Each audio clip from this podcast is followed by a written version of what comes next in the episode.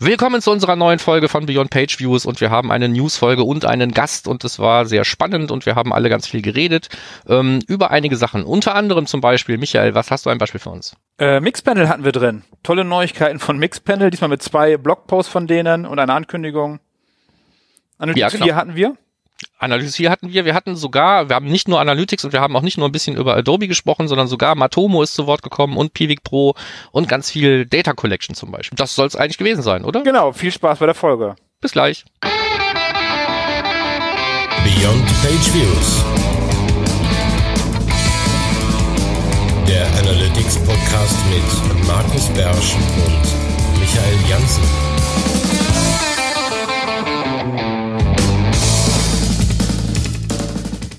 Hallo Leute und herzlich willkommen zur etwas verspätet aufgenommenen äh, Newsfolge für diesen Monat. Ähm, die gute Nachricht ist, wir sind nicht nur schlecht organisiert. Wir haben auch noch einen Gast dabei, ähm, der uns heute auch sowohl durch die Newsfolge als auch das Ding des Monats begleitet, was er wesentlich mitgestalten muss. Aber dazu ähm, wird er erst in der nächsten Folge was verraten. Insofern ähm, dürft ihr jetzt ähm, ein paar Tage lang raten, worum es im Ding des Monats gehen wird. Jetzt erstmal mit den News. Erstens mit Michael Jansen und der wird dann auch noch schnell unseren Gast vorstellen. Also hallo genau. Michael. Hallo Markus, hier ist Michael, wie immer aus dem wunderschönen Köln bei wunderhaftem, wunderschönem Frühlingswetter. Und wir haben heute als Gast dabei den Frederik Werner. Ähm, er war schon öfter zu Gast mit seinem Blog fullstackanalyst.io. Jetzt mal mhm. livehaftig. Marco, äh, Frederik, magst du mal kurz vorstellen, wer ja. du bist und was du machst? Total gerne. Vielen Dank für die nette Einführung. Genau, Frederik heiße ich. Äh, ich bin gerade bei DHL seit Anfang des Jahres als Analyst umtriebig und ansonsten mache ich mit meinem kleinen Blöckchen äh, ganz viel Aufruhr in der äh, im Grabenkrieg zwischen Adobe und Google, wenn ich mal wieder darüber schreibe, warum Adobe natürlich die einzige richtige Wahrheit ist. Ähm, aber so viel, so viel zu den Spoilern, glaube ich. Von daher, das, das dazu. Genau, und freue mich total hier zu sein, mache irgendwie seit zehn Jahren dieses Analytics, bin ein bisschen in Personalisierung und Targeting unterwegs ansonsten. Genau, und schreibe mein Blöckchen und arbeite ansonsten. Super. Ansonsten zu einer Person haben wir dann ja auch noch beim Ding des Monats bei der nächsten Folge dann äh, ausgiebig mal Zeit zu gucken, was du denn vorher so gemacht hast und wo du deine Erfahrungen so gesammelt hast, was sehr spannend ist, finde ich. Gerne. Okay. Markus? Gut. Dann können wir eigentlich schon rein, weil ich habe gerade gesehen, der Housekeeping-Punkt, den ich hier in den Shownotes hatte, Schande über mich, der war ähm, noch aus der letzten Sendung geerbt. Ich habe einfach vergessen, einen einzutragen. Ich glaube auch nicht, dass wir einen haben. Insofern können wir gleich in die News springen. Ähm, wenn nichts dagegen spricht. Veto jemand? Spricht nichts dagegen. Okay, dann legen wir los. Ähm, das erste, was ich rausgesucht habe, ist ähm, ein Thema, über das wir schon ein oder zweimal geredet haben, natürlich hier. Ähm, also Identität und äh, Cookies und so weiter und wie geht die, wie sieht die Zukunft ohne Cookies aus? Das ist jetzt alles irgendwie nichts Neues, aber ich habe einen Beitrag gefunden, der ganz schön auch, sagen wir mal, die Brücke schlägt vom äh, von dem ähm, Übersammeln von Daten, was irgendwie stattfindet oder stattgefunden hat und jetzt gerade irgendwie im Wandel ist und dann dieser ganzen ITP-Geschichte, also also den technischen ähm, Geschichten über ähm, die ganzen Konsequenzen, die sich daraus ergeben und den Lösungsansätzen, die es gibt. Ja, ähm, das sind jetzt auch keine unbekannten Lösungsansätze, also sowas wie Server-Side-Tagging kann ein Lösungsansatz sein oder ein Teil einer Lösung. Äh, vor allen Dingen eben auch das ähm, ähm, die eigene Datenhoheit herzustellen und so weiter. Ähm, das sind alles jetzt keine neuen Sachen, aber das ist ein schöner Rundblick um diese ganze Entwicklung, die da stattfindet und schon stattgefunden hat. Äh, und wer sich da nochmal einlesen will oder selber auch so ein bisschen auf den Stand bringen will, ähm, was kann ich tun? Muss ich überhaupt was tun? Was soll ich tun und welche Konsequenzen gibt es da überhaupt? Ähm, dem sei dieser Beitrag empfohlen. Vielleicht mit der Idee im Hinterkopf, ähm, tatsächlich auch mal nachzuschauen, habe ich denn da jetzt überhaupt ein Problem? Oder wie wichtig ist es zum Beispiel für mich, jemanden irgendwie länger als eine Woche wieder zu erkennen? Und all diese Dinge, die auch oft genommen werden, um zu sagen, ihr müsst jetzt irgendwie was ändern, mal zu hinterfragen und sich zu äh, vorzustellen, wie gut die Daten jetzt schon sind und wie gut sie denn vielleicht in einem Jahr noch sind und sich dann ganz ähm, gezielt und in Ruhe zu überlegen, was man machen sollte, könnte. Und äh, das kostet eben alles eben auch Zeit und Ressourcen. Das sollte man immer äh, nicht vergessen. Ja, also ich, ich bin der Letzte, der sagt, ihr müsst nicht irgendwie Server-Side Tagging machen. Ich bin großer Freund davon. Es ist halt geil, weil es Tag ist, ja. Aber ähm, das ist, kostet eben Geld und Implementierungsaufwand und was will man da nachher hinten raus mit erreichen? Das wird mir viel zu oft äh, also vergessen zu hinterfragen eigentlich. Ja, schön ich in dem Artikel auch, dass er nochmal darauf hingewiesen hat, woher wir eigentlich diese ganzen Probleme haben. Und zwar durch diese gierigen Martech-Leute, die alles tracken und überall tracken wollten. Dass wir am Webanalysten ja nicht ganz damit zu tun haben, dass die Leute jetzt so sind, wie sie sind. Weil genau. wir wollen ja nur tracken eigentlich. Ja, aber Cookie-Sunking ja hatten wir aber auch schon mal geschimpft, ne? dass uns Cookie-Sunking irgendwie die Webanalyse so als ähm, Kollateralschaden eigentlich immer schwerer macht. Ja. Wir sind ja gar nicht das Ziel der meisten Maßnahmen, unter denen wir jetzt gerade zu leiden haben. Ja. Darum, toller Artikel fand ich auch. Dann können wir gleich zum nächsten übergehen. Ähm, die richtigen Metriken auswählen. Beim Mixpanel gab es einen schönen Artikel darüber, welche Metriken brauche ich eigentlich. Auch das passt gut zu dem Thema, was trecke ich eigentlich und warum trecke ich eigentlich ähm, mehr weg von den vorgefertigten Metriken, sondern selber überlegen, was messe ich eigentlich wie, das heißt die Gesundheit der Seite, wie wird die Seite genutzt, äh, wie wird das Produkt angenommen, ähm, wie zufrieden sind die User, einfach zu gucken, welche Metriken kann ich mir da eigentlich schaffen, die halt genau das bringen, was ich eigentlich benötige. Äh, ins Detail müssen wir im Artikel nicht gehen, der war einfach äh, paar Vorschläge, was tatsächlich sinnvoll sein kann. Der ist lang und geil, genau. Aber der fängt auch mit der richtigen Sache an, nämlich mit den Fragen, die ich versuchen will zu beantworten. Damit sollte eigentlich jede gute ähm, Planung von was will ich überhaupt erheben anfangen, nämlich was, welche Fragen will ich beantworten. Und damit fängt er an und dafür habe ich ihn schon geliebt, den Artikel. Ja, darum lohnt sich auf jeden Fall reinzuschauen. Ja, ein persönliches Highlight von mir auch, was der liebe äh, Schreier es immer so schreibt, ist äh, hervorragend. Also die, die Menge an, äh, an, an Weisheit, die er einfach teilt, auch auf seinem äh, Twitter-Profil, einfach über Produktmanagement und was da auch an Metriken dran hängt. Ganz heiße Empfehlung auch von mir. Schön fand ich die Metriken nochmal so als ein Beispiel, die Password Reset Rate. Mhm. Wie oft wird eigentlich das Passwort neu angefordert? Irgendwas scheint da schief zu laufen. Darum. Okay, dann kommen wir auch schon zum nächsten Artikel. Genau, das ist ähm, im Prinzip geht es darum, also ja, es ist ein Google Analytics 4 Artikel, aber wir müssen das jetzt, glaube ich, ab sofort oh. meines Erachtens nicht mehr immer extra erwähnen, weil das wird jetzt einfach immer mehr werden. Ja? Ähm, also nicht, dass wir Google Analytics, äh, also Universal Analytics hier totreden wollen, aber es ist einfach so, wie es ist. Ähm, Google Analytics 4 ist ein Thema, wo sich die wo viele Leute jetzt anfangen mit auseinanderzusetzen, die jetzt feststellen, es ist was völlig anderes. Und was auch zum Beispiel völlig anders ist, ist die Data Collection. Und ähm, zwei ähm, Ausschnitte aus dem Thema Unterschiede habe ich mal mitgebracht. Das erste ist ähm, mal den, ähm, den Page View, also das, was, was viele Leute ja so als das äh, klassische, ich habe den Tracking-Code ein, reingetan und fange jetzt an, was zu messen. Ähm, das Einzige, was viele Leute kennen aus Universal Analytics traurigerweise, ist der Page View. Und ähm, auch der hat so seine Eigenheiten bei Google Analytics 4 und der ist hier unter die Lupe genommen. Das ist also eher was unter für die Leute, die sich mit äh, Data Collection gerne auseinandersetzen. Und wer das Ganze dann noch auf die Spitze treiben will und sagt, ach, ich habe keinen Bock, mich auf einen Client zu verlassen, wenn es um Data Collection geht, ähm, für den habe ich mal den Stand der Dinge zusammengetragen zum Thema Google Analytics Measurement Protokoll und wie ist das im Moment aufgesetzt und nutzbar bei Google Analytics 4. Ähm, unterm Strich könnte man sagen, alles, was äh, nicht mit der Website zu tun hat, kann man jetzt schon genauso gut damit machen wie vorher mit dem alten Measurement-Protokoll. Wenn es um die Website geht, müssen wir noch ein bisschen warten. Aber da bewegt sich ja sowieso gerade noch viel. Ne? Auch, auch, Dinge, die jetzt hier nicht auf der Liste stehen, haben sich getan in den letzten Tagen. Ähm, was Custom Dimensions angeht zum Beispiel, äh, Verfügbarkeit auf verschiedenen Scope, äh, Scopes und sowas. Insofern, ähm, ja, da bewegt sich einiges und Data Collection bei Google Analytics 4 ist auch was, was gar ganz anders aussieht, als wir es eigentlich aus Universal Analytics kennen. Ja, Punkt. Ja, ich finde das langsam sehr anstrengend, weil das so viel Platz einnimmt, Analytics 4, dass das echt anstrengend ist. Und es sich dauernd Sachen ändern und jeder, auch die, also wir haben es gerade viel bei uns in den Seminaren Leute, die dann davor geschmissen werden und damit umgehen sollen. Äh, und das ist einfach noch zu früh. Ja. Ich bin in den letzten 14 Tagen mindestens, lass mich mal jetzt nicht so rumlügen, von vier verschiedenen Leuten darauf angesprochen worden, jetzt im Rahmen von irgendwelchen äh, Projekten, wo ich kurzfristig sowieso äh, oder wo ich längerfristig drin stecke oder auch wo ja die kurzfristig einfach waren, wo irgendwas kaputt war, was zu reparieren galt. Dann immer auch noch in der Kommunikation angesprochen worden, ja, müssen wir jetzt nicht auch noch Google Analytics 4 einbauen? Auch genau in diesem Wording, ne? Nicht sollten wir, sondern müssen wir jetzt nicht Google Analytics 4 einbauen, weil die Leute einen Druck verspüren. Ja. ja. Und ähm, dann muss man immer die gleichen Fragen stellen. Ähm, wie viel Zeit steckst du jetzt überhaupt in deine Daten, die du mit Universal Analytics ähm, erhebst? Wie viel Zeit kannst du investieren, dich ein völlig anderes Tool einzuarbeiten, weil es das ist? Ja.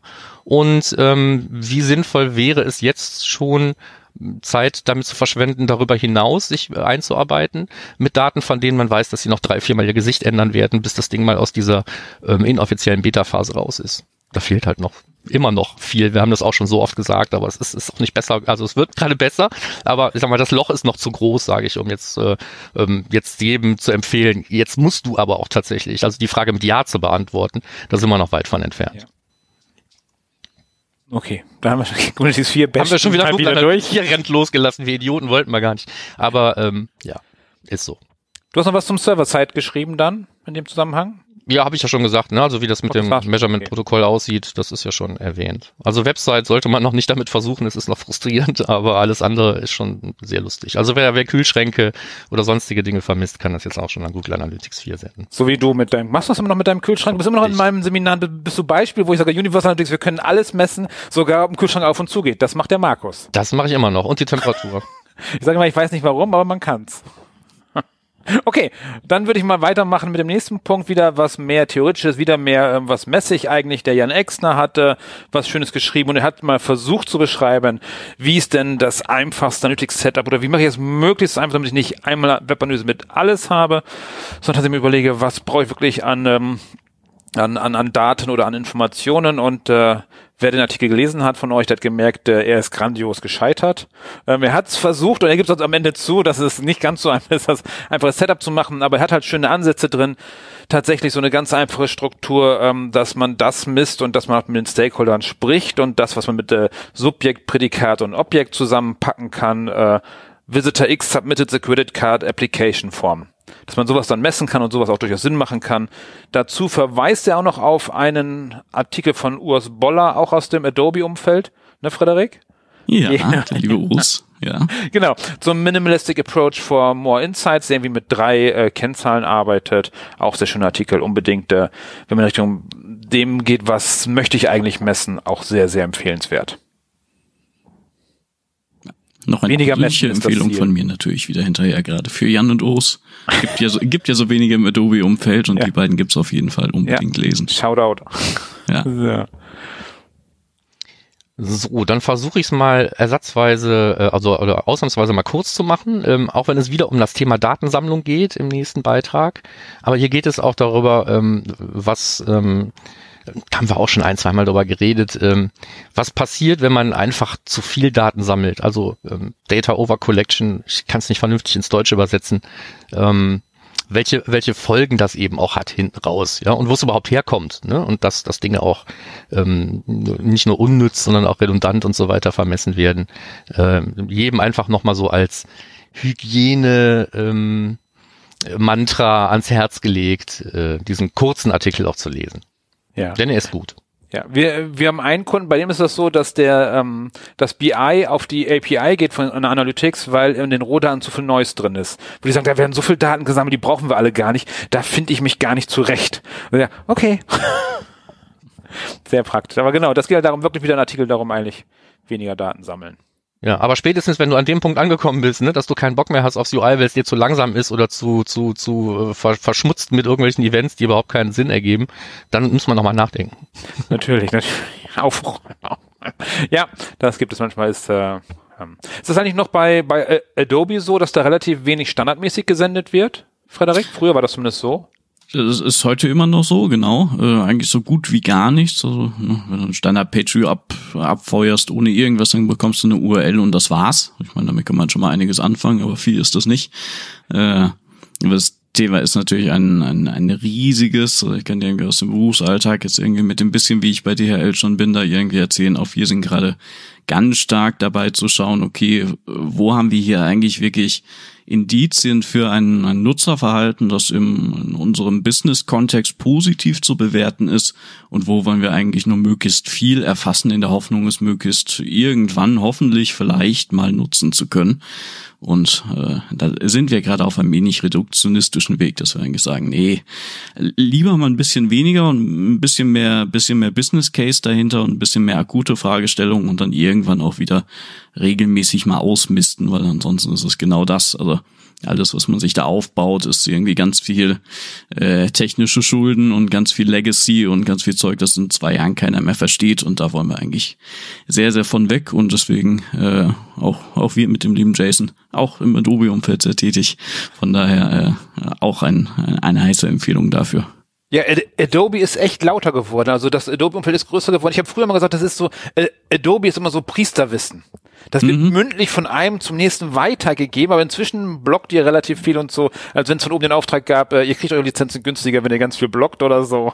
Äh, so Nun, zum, zumindest nicht offiziell, aber äh, ich, ich, ich habe irgendwo, glaube ich, unterschrieben, dass ich da nicht drüber reden darf oder sowas. Nein.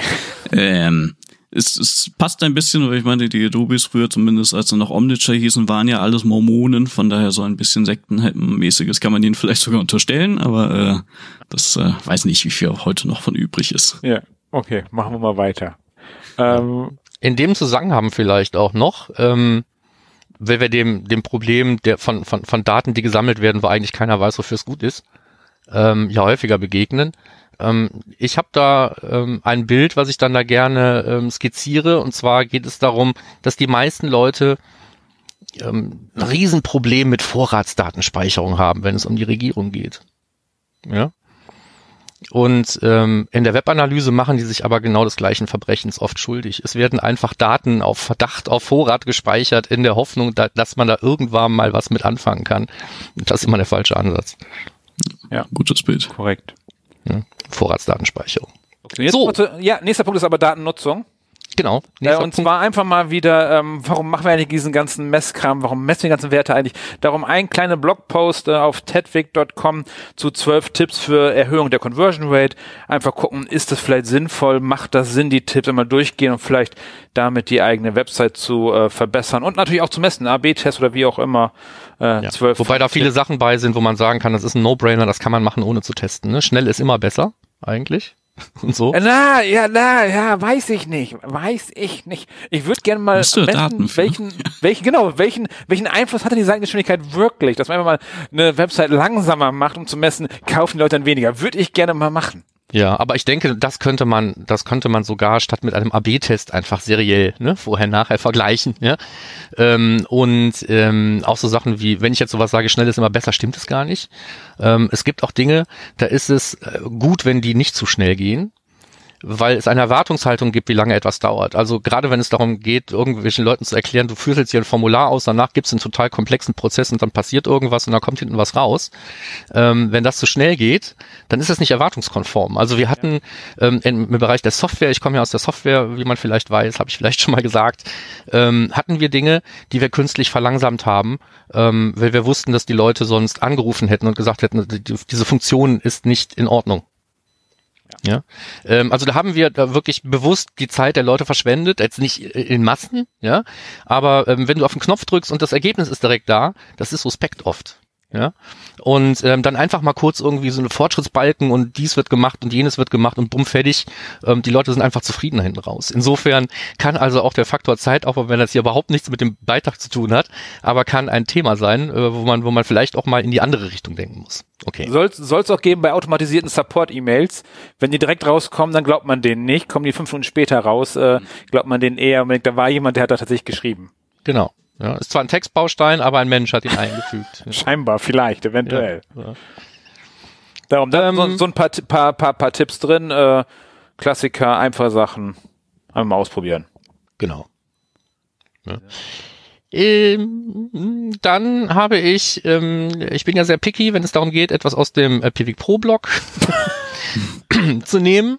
Aber diesmal fand ich es durchaus interessant, weil es gibt Unterschiede, technische Unterschiede und aber nicht nur technische Unterschiede, und auch im UI und so weiter zwischen Matomo und Pivik Pro, die man sich so nicht bewusst macht, wenn man nicht jeden Tag in Pivik Pro reinguckt. Ähm, Für mich waren das zwei verschiedene Produkte. Es sind völlig unterschiedliche Produkte und deswegen ähm, heißt Matomo ja jetzt auch Matomo. Ich meine, es gibt wahrscheinlich da einen Grund, ne? So, weil Piwik und Piwik Pro, das, das war ja auch irgendwie äh, immer so eine Frage, was ist denn jetzt das, ist das nicht das gleiche? Und es war ja auch mal irgendwann zumindest mal sehr ähnlich, ne? So, aber die haben sich äh, seitdem sehr auseinanderentwickelt. Und äh, natürlich ist es hier jetzt äh, aus der Sicht des äh, einen gezeigt und nicht aus der Sicht des anderen. Ähm, das muss man alles immer so ein bisschen mit ähm, mit einem ähm, Grain of Salt, äh, also man immer so ein bisschen mit Vorsicht genießen. Aber äh, ich fand's interessant. So, Punkt. Ja, ich fand die Spalte mit der Anzahl der Produkte interessant, weil die da auf Englisch Ja. schreiben. Okay. Äh, so. Okay, das war's schon. Das war's schon. Okay, Genau. gut. Interessant. Ähm, dann kämen wir zum Mix-Panel, von mir bisher noch nicht benutzt. Du hast es ja mal reingeschnuppert, Markus. Habe ich, genau. Äh, ich Mixpanel hatte hat- gedacht, du hättest jetzt irgendwie die, die Mixpanel-Wochen bei McDonalds gehabt oder sowas, weil du ja zwei Mixpanel-Beiträge hattest und äh, Ja, ja, aber ich, ich war, ich, bin- also die haben jetzt, also für euch zur Info, die jetzt zuhören, ähm, die haben ihren Freeplan verhundertfacht. Vorher durfte man, glaube ich, 1000 Nutzer da reinschmeißen im, im kostenlosen Plan, jetzt äh, 100.000 und das finde ich äh, zum Ausprobieren schon viel, viel mehr, schon viel, viel sinnvoller. Da kann man mal eine normale Website mit testen. ja. das fand ich ja schon erwähnenswert, dass wer jemand mal testen möchte, vielleicht immer auch jemanden einladen, der mal mit Mixpanel viel arbeitet. Das ist doch, äh, frag mal den Martin. Der macht das doch. So. Gleich notiert fürs nächste Mal. Ähm, Frederik, du hast mit Mixpanel, hast du damit schon mal gearbeitet? Nee, tatsächlich noch gar nicht. Nee. okay. Ja, also ansonsten äh, Google, Pivik, äh, also Matomo und Pivik, damals als Matomo noch Pivik hieß. Aber nee, Mixpanel noch gar nicht. Ja. Wir hatten da mal so Ja. ein tolles Video von geteilt. Genau. Also Mixpanel, Amplitude, die kommen ja mehr so aus dieser Produktanalytics-Ecke, ne? Deswegen für uns so ein bisschen exotisch, aber ich glaube da ganz maßgeblich, ne? Die beiden Dinger, fürchte ich. Ja, mit dem, mit dem, 100 mit den 100.000 jetzt for free, finde ich super. Mal echt mal testen. Mhm. Okay, das war's auch schon, was ich dazu sagen wollte. War einfach mal für Leute, die sich dafür interessieren, einfach mal nutzen, ausprobieren. Link ist in den äh, Shownotes übrigens. Gut. Dann haben wir noch einen Link in den Show Notes und zwar ins Morfeuer-Blog. Ähm, ich habe mal drüber geschrieben, rumfummeln am Data Layer für einen guten Zweck. Ähm, einfach um den, äh, um den Beitrag auch dem Michael ein wenig ähm, äh, besser verkaufen zu können. Michael ist nämlich immer ein großer Freund davon, wenn jemand mit JavaScript am Data Layer rumfummelt. Ähm, dann legt er sich immer sehr entspannt zurück und schaut sich das an mit einem ähm, beruhigenden Lächeln auf den Lippen. Ähm, aber hier denke ich, darf man das ruhig mal machen, weil da geht es darum, ähm, äh, Produktdaten mit benutzerdefinierten Dimensionen, Informationen anzureichern. Und dazu muss man halt an den Data Layers, ist so. Hä? Haben wir zwei verschiedene Artikel gelesen?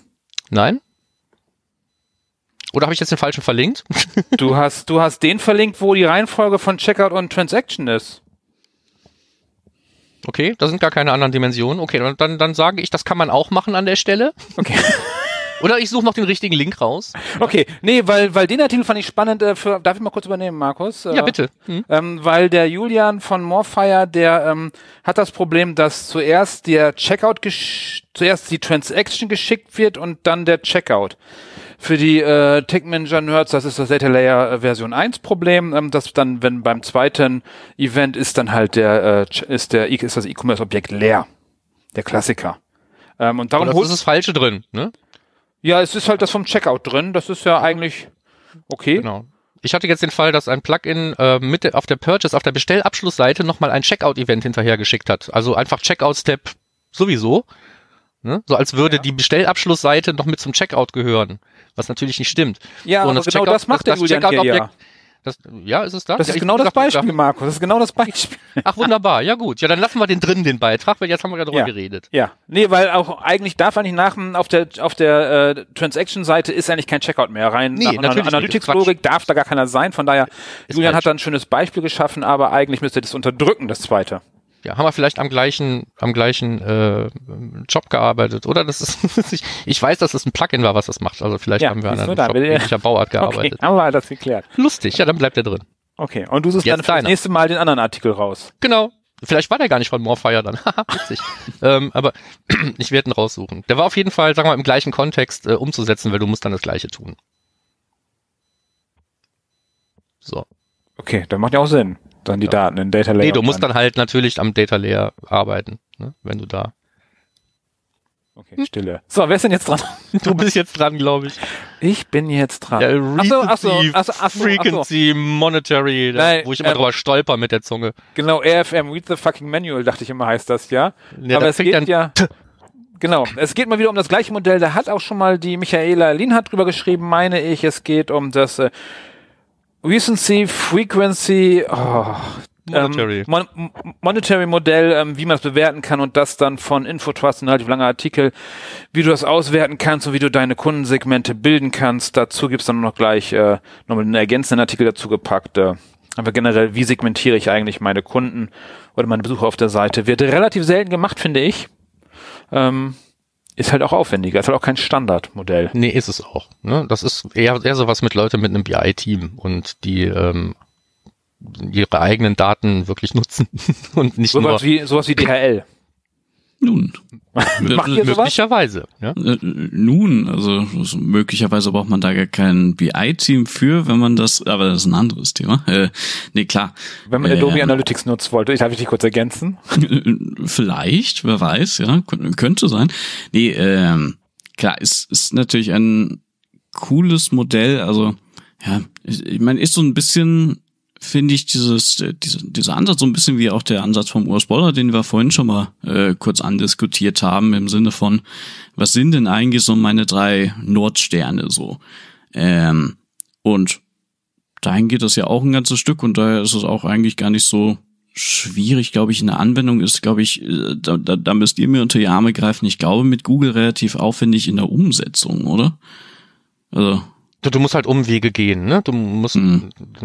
dann kannst du Daten anreichern. So, darum geht's ja auch eigentlich dann in dem Artikel, dass du sagst, wenn ich den ganzen Kram rausgefunden habe, dann muss ich das ja irgendwie versuchen, auch diese Segmente auch messbar zu machen. Jetzt im Kontext der Webanalyse, und das ist eben dann Hausaufgabe, die ähm, manuell, natürlich kann man das automatisieren, aber du musst es halt machen, die Arbeit. Das ist der Punkt. mh. Äh, Manuela, äh, Manuela, Michaela hat es zum Beispiel genutzt, wenn ich mich recht entsinne, gar nicht im, also nur indirekt im Sinne von Google Analytics, sondern da ging es um äh, Optimize. Hm? Personalisierung mit Optimize. Personalisierung äh, mit Optimize. Das war, glaube ich, das, die Brücke da. Ja. Ne? So, aber ja, klar, man kann es, aber es ist nichts, was, ähm, also man muss das Tool verlassen. Hm, okay. Ja? Mit den Daten. Das ist das Problem. Ja, aus dem Tool raus kann jeder, aber Daten mitnehmen ist schwierig. Ähm, äh, apropos Daten und schwierig, super Übergang aus Versehen. Ähm, zum Thema Einstieg, GA4 schwierig, hatten wir ja schon mal gesagt. Demo-Daten, dass die jetzt da sind, dass ich das für einen Gamechanger halte, hatte ich auch gesagt, in der letzten Sendung, glaube ich. Ähm, jetzt hier nochmal ähm, von Cardinal Path, glaube ich, war es, oder? Mhm, äh, ja. ja. von Cardinal Path ein Beitrag, äh, wo man sich einfach dann auf die Demo-Daten jetzt speziell aus dem E-Commerce-Bereich gestürzt hat und an, genau an diesem Beispiel mal gezeigt hat, was jetzt schon so ähm, an an Standard-Reports, auch im Sinne von die Dinge, die dann eben da aus der ähm, Gallery importiert werden können, ähm, was, wie man das nutzen kann, wie die Daten dann da aussehen. Das ist eigentlich genau das, was ich beim letzten Mal gesagt habe. Jetzt kann man da eben auch mal durchklicken und sich die Reports anschauen und sagen, so wie hat sich Google das überhaupt gedacht? Ähm, weil ohne, dass man die Daten vorher gesammelt hat, bringen diese Reports halt keinen großen Spaß. So, und die haben den Spaß vorgemacht und wer keinen Bock hat, da durchzuklicken, der kann es jetzt einfach einmal mit schönen viel Printscreens und ein bisschen Text dazwischen sich anschauen. Das war schon, glaube ich, ne? Okay. Was man dazu sagen muss. Ja, unnötiges Ach so, nee, genau. Ja, da habe ich ja noch einen. Äh, wer es dann selber umsetzen will, Mist, hatte ich mir doch selber eine Brücke gelegt. Wer es dann selber umsetzen will, der findet ähm, bei äh, wieder bei der Michaela, die glaube ich nichts anderes mehr tut, als zu schreiben oder Beiträge zu aktualisieren und auszubauen. Ähm, so eine Riesenanleitung. Was stand da, glaube ich, 48 Minuten Lesezeit oder so davor. Ne? Ähm, alles rund um E-Commerce und GA4. Viel Spaß damit. Jetzt aber. 35 Minuten, ich habe gerade nachgeschaut. Nur 35 Minuten diesmal. Okay, okay. Und wer auch seine Daten sauber haben möchte, super Überleitung, ähm, und gerade auch die E-Commerce-Daten sauber haben möchte in Gruntex 4, weil Datenqualität ja immer wichtig ist, hat der Markus Stade sich mal hingesetzt und ein kleines, hübsches Setup gebaut, äh, wie man denn automatisiert testen kann, dass die Gruntex-Implementierung funktioniert. Da sind so Zutaten drin äh, wie ein Browser mit Selenium ähm, IDE, der Google Tech Manager, Gruntex 4, BigQuery, Data Studio, äh, JavaScript, also wieder mal äh, ganz viel Bastelkram, was der Markus Stade da zusammengebaut hat. Bestimmt sau spannend. Ich habe es nicht umgesetzt. Markus, du? Nee, ich auch nicht, weil es auch ähm, wirklich wieder mal einmal rund durch die Tech-Kiste ist. Aber ich fand es halt gut, dass jetzt diesmal auch mal Selenium dabei war, dass man eben auch mal sagt, äh, es gibt die Möglichkeit, auch im Browser, äh, skriptgesteuert, auch zu Qualitätssicherungszwecken abzufeuern. Das wissen alle, die sich mit Qualitätssicherung befassen. Aber es gibt eben sehr viele Leute, für die ist Qualitätssicherung so eine Pflichtaufgabe nebenher und für die ist das vielleicht eine gute Idee zu wissen, dass man auch das automatisieren kann und nicht immer selber durchklicken muss. Ja. Selenium ist ja schon sehr, sehr praktisch, auch als einfach als Browser-Plugin fertig läuft. So, wir haben übrigens ganz oft das Problem, dass wir keine Testbestellung ausführen können, also testen können, weil wir keine Zugangsdaten zu den Shops bekommen, wo wir irgendwie durchtesten können. Kennst du das auch, Markus? Dass man dann, dass der Shop keine Vorkasse anbietet und man soll dann trotzdem testen, den Checkout? Ja, Amen. Also ich weiß nicht, wie oft ich predige, dass jeder, der einen Shop betreibt, sich doch mal darüber Gedanken machen muss, dass nicht nur der Webanalyse-Mensch, sondern jeder andere irgendwie, der damit mit der Entwicklung dieses Shops befasst ist, doch ständig Testbestellungen machen muss. Also legt euch doch bitte und auch ihr, ihr lieben Shop-Hersteller, die ihr hier in Massen zuhört, ja, ähm, legt doch bitte eine Standardfunktion an, wo es einen User gibt, von dem klar ist, dass wenn der was bestellt, dass es automatisch storniert wird, dass da nichts plötzlich. Ich habe schon so viele Sachen testbestellt, dann habe ich da angerufen, ich habe E-Mails geschickt. Es ist trotzdem bei mir angekommen. Ja, habe ich auch Ja. gehabt. Und ähm, das ist so traurig. Also das ist zwar lustig, wenn man es kriegt, aber ähm, dass da eben keine Standardprozesse existieren, weil Testen in einem Shop ist doch echt, mm, das muss man doch mal machen können.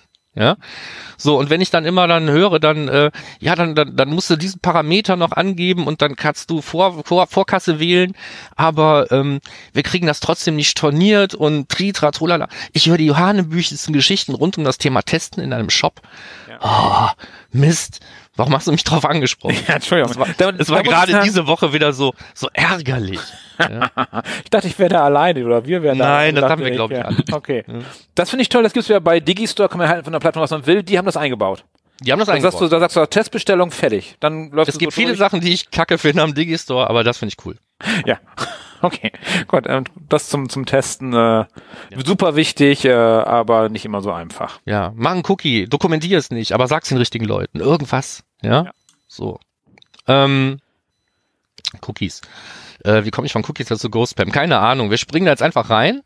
Ähm, es gab ein wenig Tumult äh, zum Monatswechsel. Sturm im Wasserglas, würde ich sagen. Ja, Sturm im Wasserglas zum Glück. Also ähm, bei dem einen oder anderen Ende Januar, bei den meisten Anfang Februar und dann auch teilweise noch ein bisschen länger ähm, gab es ähm, einen Ansturm von, von, von Traffic, der eben auch nicht tatsächlich stattgefunden hat. Also äh, mal wieder Spam ohne Ende. Und das war so ein bisschen wie, ähm, wie, wie damals halt zur, zur Trump-Kampagne, als wir überall Spam hatten und, und, und seemalt.com ähm, dem einen oder anderen noch was sagt. So, nach diesem Stil war das halt, das war also wirklich richtiger, blöder ähm, äh, Ghost-Spam. Diesmal nicht nur im Referrer, sondern in vielen Feldern ähm, kam dann von Traffic.bot.live, Live-Traffic äh, oder, oder, oder Bot-Traffic. ICU und ich weiß nicht was, aber das war, das war war eine, eine überschaubare Anzahl von, von, von Mustern halt, in, die sich da gezeigt haben in verschiedenen Berichten. Mm, Und dann gibt sind natürlich auch wieder diese ganzen alten Tipps wieder aufgepoppt hier. Ja, musst du einfach hier in die Verweisausschlussliste eintragen, dann, dann ist alles weg und so. Und äh, das war auf der einen Seite etwas ärgerlich, auf der anderen Seite dann halt ähm, beruhigend zu sehen, dass es wirklich nur so ein Spike war, um ein paar Tage rum und danach ist es wieder eingeschlafen. Seitdem beobachte ich das jetzt auf täglicher Basis und bisher ist da noch kein zweiter Spike irgendwie gekommen. Hast du es Also stündlich schon mal letzten drei probiert? Tage nicht mehr geguckt, muss ich gestehen, aber ähm, Hast du schon mal stündlich probiert? nee. Weil die Daten ja tatsächlich, nachdem die Notizen drin sind, nochmal bereinigt werden. Dann werden, wird der Spam rausgefiltert. Ist nirgendwo dokumentiert, aber habe ich schon live gesehen. Plötzlich äh, ist weg, die Zugriffe. Aber ich finde, die stören auch gar nicht so doll. Also wenn du ein vernünftiges Konzept hast und weißt, was du messen willst, stören die dann nicht, weil die laufen ja in keinen vernünftigen Kanal ein. Oder laufen die in einem Kanal ein, in einem Marketingkanal, wo die wirklich stören. Also die kommen teilweise ähm, mit Quellmedium-Informationen halt mit, ne? so dass sie eben zum Beispiel in, im Verweistraffic äh, aufschlagen. Es gibt auch welche, die ich gesehen habe, die hatten irgendwie äh, ähm, Google Organic, Okay. Aber das waren eben alles so Ausreißer. Es waren auch ein oder zwei, die auch zum Beispiel eine, eine Browserauflösung hatten, alle anderen nicht. Deswegen haben sich die Tipps rund um das Thema auch darauf ähm, gestürzt zu sagen, ja, mach einfach einen, Filter, äh, wo die Browserauflösung not set ist, das lässt er halt nicht durch. Ähm, das Gute daran ist, dass der viel weniger schädlich ist als die Filter, die so früher alle empfohlen wurden, weil wenn ich jetzt in der Arbeitsdatenansicht wirklich mal, ähm, warum auch immer jemand mit einem irgendeinem Plugin, was irgendwelche Dimensionen wegnimmt oder mit einem Vivaldi-Browser oder was vorbeikommt und da ist dann vielleicht keine Dimension dabei und dann habe ich einen echten Besucher ausgefiltert. Das wird mich in der Masse wahrscheinlich nicht stören. Aber wenn ich wirklich ein Problem hätte von diesem Ghost-Spam, dann würde ich den damit losgeworden sein.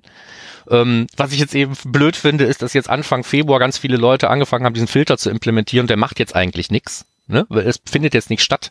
Das wissen Beziehungsweise wir, es findet jetzt nichts statt, was ich daran erkennen kann. Also wenn ich jetzt irgendwie ein Ghost-Spammer wäre und hätte jetzt durch diesen Test rausgefunden, scheiße, ich habe ja die Browserauflösung vergessen, dann würde ich da halt beim nächsten Mal beifügen. Ne? So. Also den zu randomisieren und äh, nicht immer nur die gleiche Auflösung mitzuschicken, äh, ist, ist viel einfacher als zum Beispiel den User Agent. Und der war zum Beispiel auch sehr variabel und die, die IP-Adresse und der Ort und so weiter. Ähm, das war alles nicht so einfach diesmal. Ne? Die haben sich echt mehr Mühe gegeben ähm, und haben es, sagen wir mal, in die ähm, in die Webanalysepresse geschafft. Insofern herzlichen Glückwunsch, wer immer es war. Lass es einfach bleiben. Ja. Okay, nächster Punkt. Ja, nächster Punkt.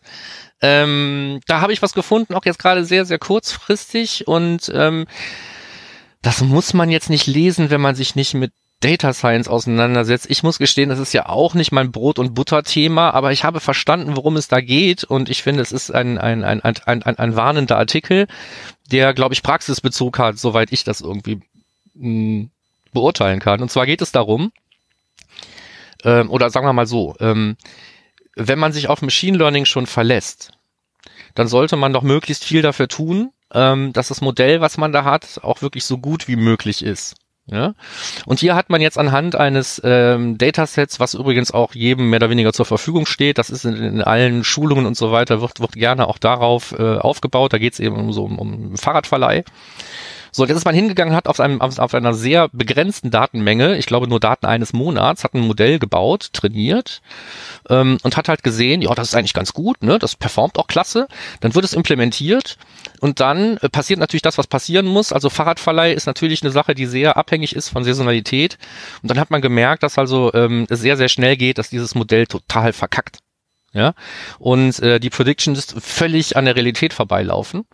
Und ähm, das Wort der Warnung, was da drin steckt, ist, wenn du etwas äh, gefunden hast und du hast es trainiert und du hast es überprüft und hast das Gefühl, alles ist gut und dann hast du es implementiert, dann geh nicht hin und glaub der Kacke die nächsten Monate einfach unhinterfragt, weil es kann gut sein, dass deine Trainingsdaten einfach die Realität, so wie sie da ist und wie sie deine Daten beeinflusst, einfach nicht abbilden konnte. Aufgrund der Tatsache, dass du zu wenig Daten hast oder einfach, dass der Zeitraum zu gering war, auf dem du da gearbeitet hast mit deinen Trainingsdaten.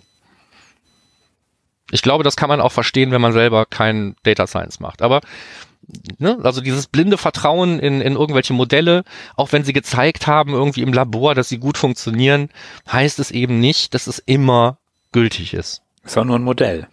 Ist halt nur ein Modell. Ja. Das kann sich auch immer rausreden mit, ich bin nur so gut wie die Daten, die ich hatte. Ja? ja. Das hat auch kein schlechtes Gewissen oder so. Ne? Ich, wir, wir tun, was wir können, hat das dann gesagt. Ja. So, und dann hat sie auch recht gehabt. Okay. Gut, das dazu. Also ein kleiner Einschub, sagen wir mal, Richtung, äh, Richtung ein Thema, wo, wo keiner von uns hier am Tisch, oder für Frederik kann ich nicht reden, aber so, ähm, wo wir nicht wirklich zu Hause sind, aber wo wir ja alle irgendwie unsere Berührungspunkte mit haben, ne? mit Machine Learning in der einen oder anderen Art und Weise. Okay, und dann hat der Markus Bersch noch einen neuen Artikel veröffentlicht, ein neues Tool veröffentlicht. Als nächsten Punkt. Genau, ein, ein Das bist ja du, Markus. Ja, es ist eine Alpha-Version. Ich weiß noch nicht, wo es hingeht und was ich noch damit mache und wie viel Zeit ich da noch reinstecken will. Aber eigentlich hatte ich die Aufgabe, an einer größeren Anzahl von Google Tag Manager Containern das Potenzial zu finden, die Dinge aufzuräumen. Also sind da viele Tags drin, die eigentlich kein Mensch mehr braucht oder die das letzte Mal 2016 gefeuert haben oder so laut Auslösungsplan. Und wenn man so eine Aufgabe stellt, dann weiß man normalerweise auch, dass sowas ist, ist da ist in so einem Container. Mm, und das erfordert, wenn man es manuell macht, einfach viel klicken und warten. Und deswegen hatte ich mir überlegt, wie kann ich es am einfachsten rausfinden, ohne jetzt die API anzubinden und riesen Schnickschnack zu veranstalten. Und wir können ja alle Container exportieren, dann hat man da so ein JSON, ne? das ist also ähm, sagen wir mal, eine Datei, in der eigentlich alles drinsteht, was in dem Container auch drin ist und was man vernünftig automatisiert untersuchen kann. Also habe ich das getan. Und ähm, nachdem die Aufgabe fertig war, hatte ich mir gedacht, dass äh, ich bin ja nicht der Einzige, der mal einen Container hat, der vielleicht was älter ist und den man mal untersuchen will. Und in diesem mm, Kontext bin ich hingegangen und habe noch ein paar andere Checks reingebaut, also so typische Fehler, die man finden kann in, in, in Google Tag Manager Containern oder wo Dubletten drin sind und all so ein Kram habe ich in einen Report gepackt äh, und der wohnt jetzt auf Analytics. Ähm, das Ding hat jetzt auch schon wieder ein paar neue Funktionen. Ich arbeite da gerade im Moment dran, weil ich da Bock drauf habe. Ich weiß nicht, wie, wie lange das noch so ist. Aber wenn jemand einen Vorschlag hat, was man eben auf vernünftig auf automatisierter Basis, auf nur eben durch dieses JSON anschauen irgendwie rausfinden kann, dann bin ich sehr dankbar und äh, auch offen für jeden Vorschlag. Hm, Guckt's euch an. Ihr müsst eben, anders als bei den anderen Tools bei Analytics, hier nicht durch den Reifen springen, irgendwelche Autorisierungen oder sowas zu machen. Ihr müsst einfach nur den Container exportieren, da in ein Feld rein kopieren und auf den Knopf drücken. Das kann eigentlich jeder. Und im Idealfall steht da einfach nur alles super.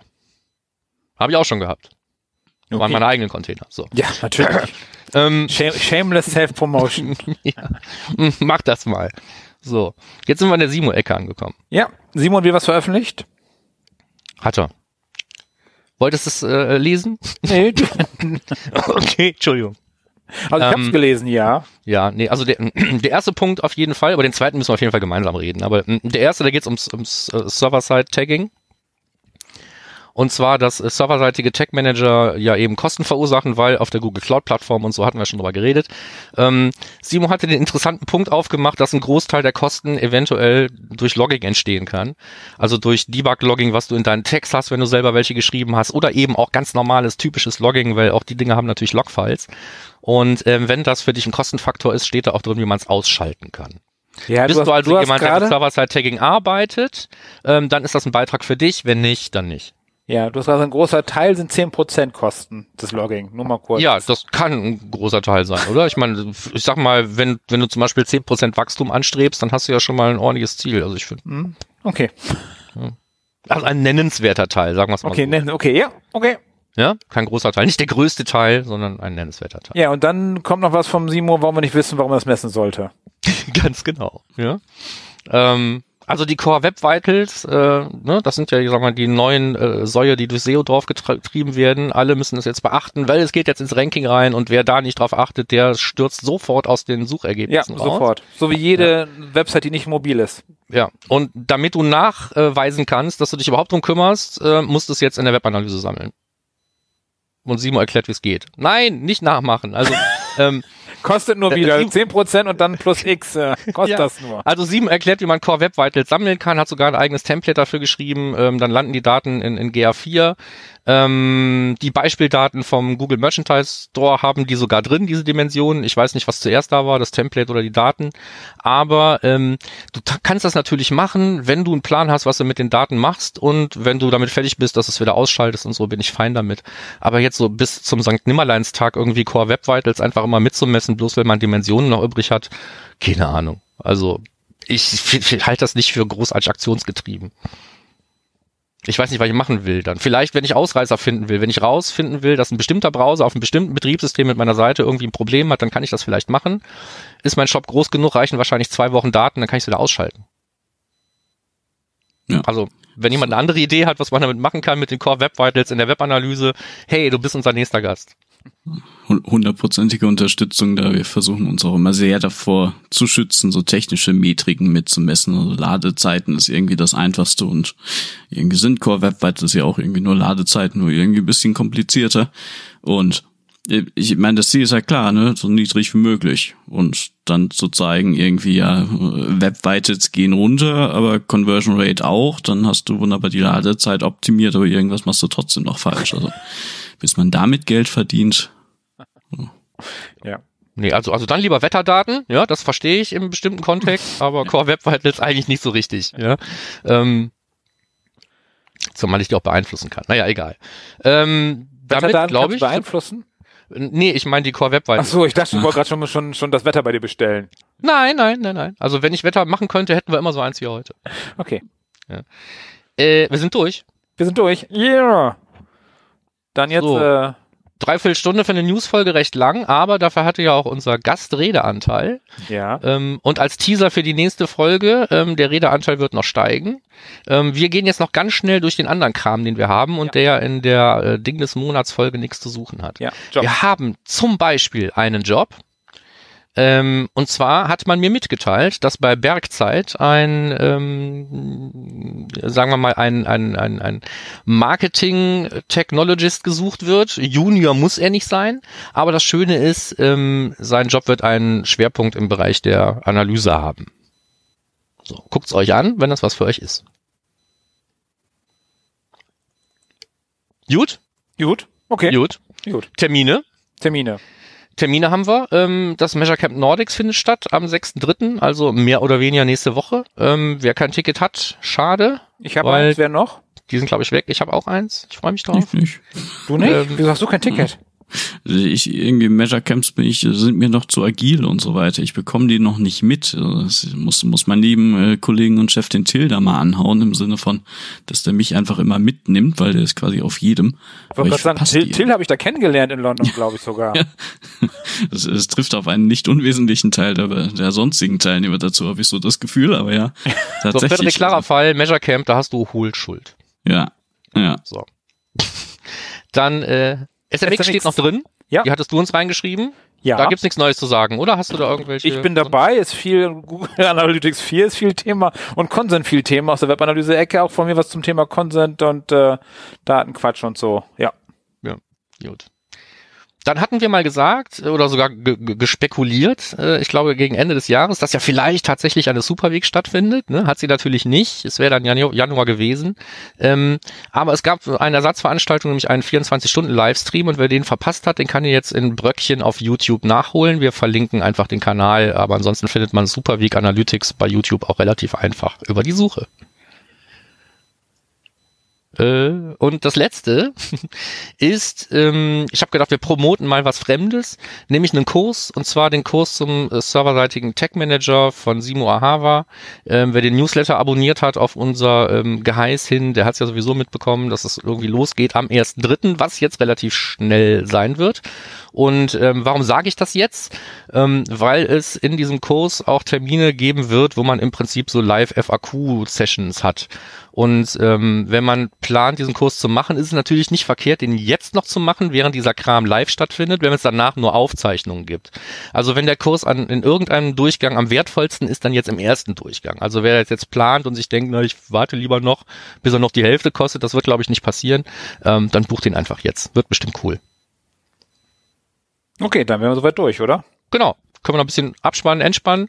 Ich habe jetzt so viel geredet. Komm, bring uns raus, Michael. Okay, wir wünschen uns wie immer Feedback am liebsten bei iTunes, wenn wieder eine Bewertung mehr. Erwähnen wir vielleicht demnächst einmal äh, gerne noch mehr Bewertungen, immer möglichst viele Sternchen geben und wie die Dinge heißen. Ähm, ansonsten, wir haben eine Facebook-Seite, die relativ ungepflegt ist aktuell. Wenn ihr uns aber alle jetzt ein Like gibt, dann pflegen wir die wieder mehr und packen da Linktipps drauf etc. Ihr Ansonsten, hättet mitbekommen zum Beispiel, dass es Tickets gibt fürs Measure Camp Nordics. das stimmt. Ansonsten. Kommentare. Anregungen und Fragen auf äh, termfrequenz.de auf unserer Unterseite und am liebsten direkt zum Podcast, direkt in die richtige Folge rein. Dann sehen wir auch gleich, wenn ihr was zu sagen habt. Und ansonsten könnt ihr, euch hören und könnt ihr uns hören auf Soundcloud, Deezer und auf Spotify und auf allen möglichen Plattformen und unmöglichen Plattformen und Mails wie immer an podcast.analytrix.de. Ich sehe immer Fernsehwerbung für FIO. Hat das schon mal jemand ausprobiert? Gibt's uns da auch? Weiß ich nicht. Ich glaube, Fio nicht. Das ist doch Wenn ProSieben, du auf die oder? Werbung eingestiegen bist, dann guck doch mal bitte, ob es uns da gibt. Lass es uns wissen. Dankeschön. Okay, okay. Das war's von uns. Vielen Dank fürs äh, Zuhören. Frederik, danke, dass du dabei warst. Ja. Und sowohl für Frederik als auch für euch alle anderen da draußen ähm, bis später. Ja, auch wenn es zeitlich vielleicht nicht ganz das gleiche später ist, aber wir äh, hören dann auch das Ding des Monats noch relativ zügig mit Frederik. Freut euch drauf. Bis bald, ciao. Bis dann dann.